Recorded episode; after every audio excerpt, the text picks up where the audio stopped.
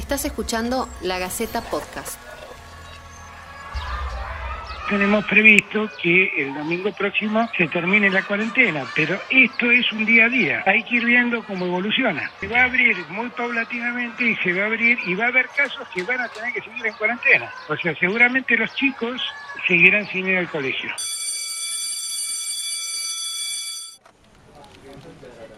Bienvenidos a este ciclo de podcast de la Gaceta. Esto es En cuarentena, la crisis del coronavirus. Hoy, a una semana del final de la cuarentena obligatoria, nos preguntamos, ¿qué pasará con la escuela? Bueno, es, es, todavía prematuro para saberlo. Nosotros siempre decimos que la vuelta a la escuela físicamente, porque decimos siempre que seguimos educando, aprendiendo a la distancia, con el rol muy activo de los maestros y las maestras, se vincula a una decisión epidemiológica, no educativa. La cuarentena obligatoria implicó la suspensión de las clases en todos los niveles. Esto desató una masiva digitalización, la tecnología como un manotazo para sostener a la escuela. Sin embargo, el contexto de desigualdades sociales preexistente sumado a la irreemplazable interacción entre el docente y sus alumnos, trajeron brechas que son difícilmente medibles. Por eso hoy traemos algunas preguntas. ¿Cómo harán los chicos para recuperar las clases? ¿Cómo se están llevando adelante los procesos de enseñanza-aprendizaje dentro del hogar? Y sobre todo, ¿cuándo y cómo volverán las clases? Sin duda es un momento de un gran desafío para todo el sistema educativo porque nos comportamos en un contexto de, una emergencia, de una pandemia, donde, bueno, eso es un gran desafío para, para la docencia, para las familias, para los estudiantes. Para responder alguna de estas inquietudes hablamos con Gabriela Palazzo. Ella es docente de la Facultad de Filosofía y Letras de la Universidad Nacional de Tucumán y es testigo de la virtualización de la educación, no solamente como profesora, sino también como madre creo que lo fundamental es que, más que la urgencia por cumplir con programas o la urgencia por eh, alcanzar los objetivos de los cronogramas pedagógicos, sea más bien el acompañamiento eh, en un proceso eh, iniciado, recién iniciado, porque recién iniciaban los ciclos lectivos, pero que no suponga un exceso en las funciones docentes y tampoco una recarga extra en los estudiantes y en las familias que están atravesando, que estamos atravesando un momento de incertidumbre, un momento de angustia, eh, de aislamiento. O sea, creo que primero está eh, poner foco en eso y luego ver cómo se van resolviendo algunas eh, tareas pedagógicas. Es interesante como en todo momento ella apunta que en todos los niveles educativos se está pensando cómo encarar este momento particular, pero advierte que hay que tener en cuenta este contexto de pandemia, encierro e incertidumbre para abordar el proceso de aprendizaje de manera compleja.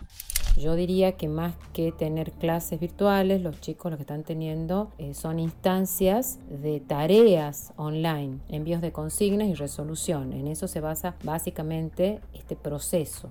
Nosotros tenemos hijos que están en el nivel inicial, primario y secundario, y ahí nuestra participación como padres también va a cambiar. Pero bueno, esto se va haciendo, como digo, nos hemos ido acomodando también a los tiempos porque para hacer todo esto se necesita tener computadoras disponibles, en muchos casos la impresora, tener el espacio para que puedan hacer las, tareas y estar para las consultas que se necesiten. Como dije, va a ser diferente eh, el, el acompañamiento que hay que hacerle a un niñito de 5 años que a un estudiante de, cuarto o quinto año de secundaria y, y de primaria. Finalmente insiste en que hay que considerar la complejidad de cada situación, de cada familia y cada docente, en cuanto a los recursos necesarios para vincularse con los procesos educativos mediados por la tecnología. Eh, sí se han instrumentado algunas aulas virtuales, en algunos casos ya existían, digamos se las sigue utilizando, pero bueno, hay un debate sobre realmente si se puede instrumentar la virtualidad 100% en un contexto de eh, donde tenemos eh, multitud de alumnos de condiciones muy diversas, pero donde hay muchas carencias también de recursos Y lo que yo planteaba antes, si en una familia se tiene que poder tener una computadora, conectividad, impresora, etcétera, imaginarlo eso multiplicado por miles. Este último punto que advierte Gabriela nos obliga a pensar a qué está pasando en los sectores más vulnerables de la sociedad en este momento.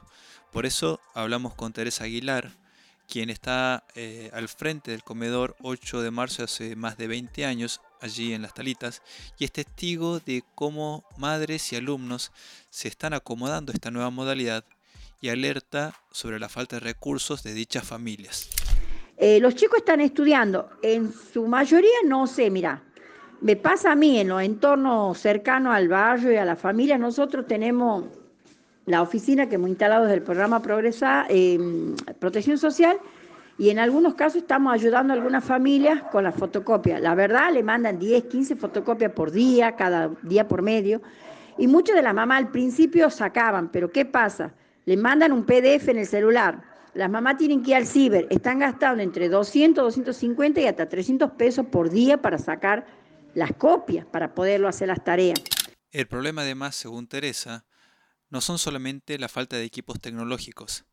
En los sectores más vulnerables se viven también situaciones en las que los padres no pueden acompañar a sus hijos en estos procesos de aprendizaje virtuales.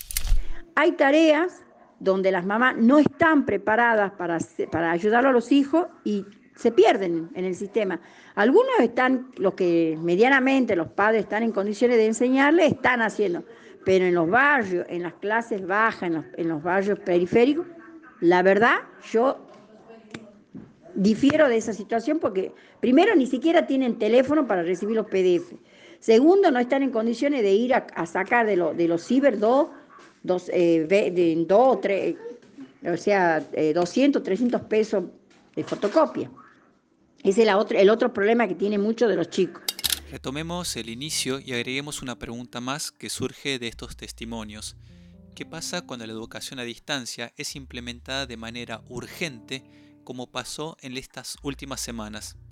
Eva Daporta, docente de la Universidad Nacional de Córdoba y especialista en comunicación y educación, nos responde lo siguiente. Lo que ocurre cuando la modalidad de educación a distancia es aplicada de manera urgente es esta complejidad que estamos viviendo.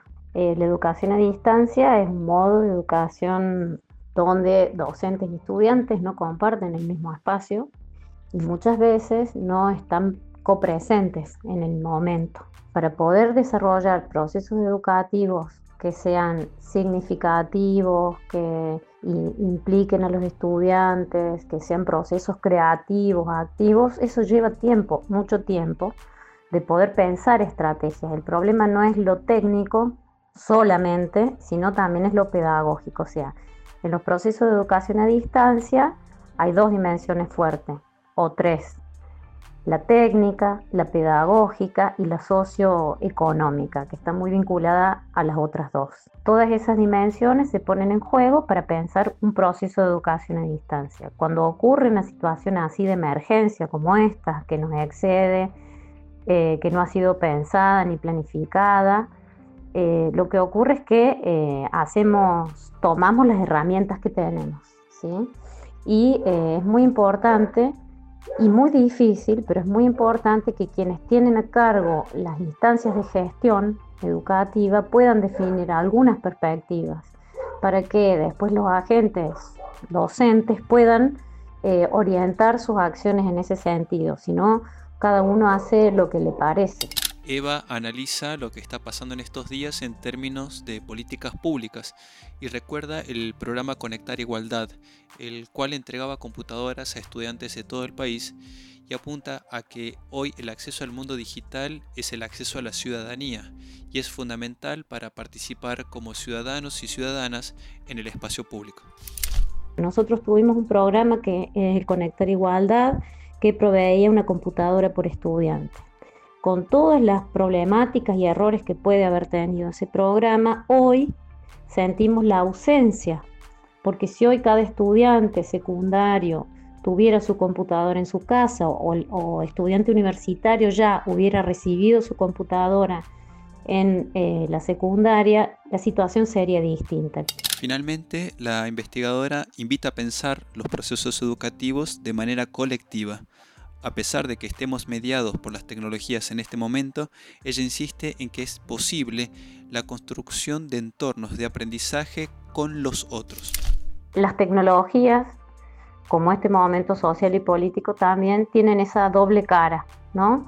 La exacerbación de lo individual, de yo me hago cargo, yo puedo, yo solo, sola puedo, o la posibilidad del trabajo colectivo.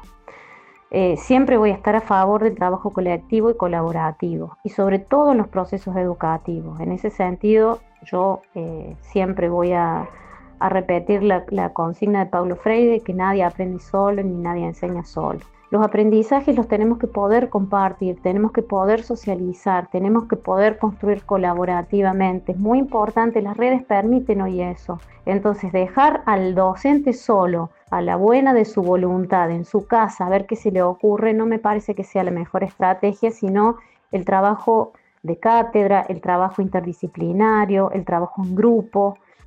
Es evidente que la casa no puede reemplazar a la escuela. La tecnología supone alguna ventaja, pero de ningún modo es capaz tampoco de suplir la educación cara a cara. La cuarentena, entonces, pone el desnudo las falencias históricas y nos obliga a repensar las políticas públicas hacia el futuro, cuando la pandemia sea solo un recuerdo.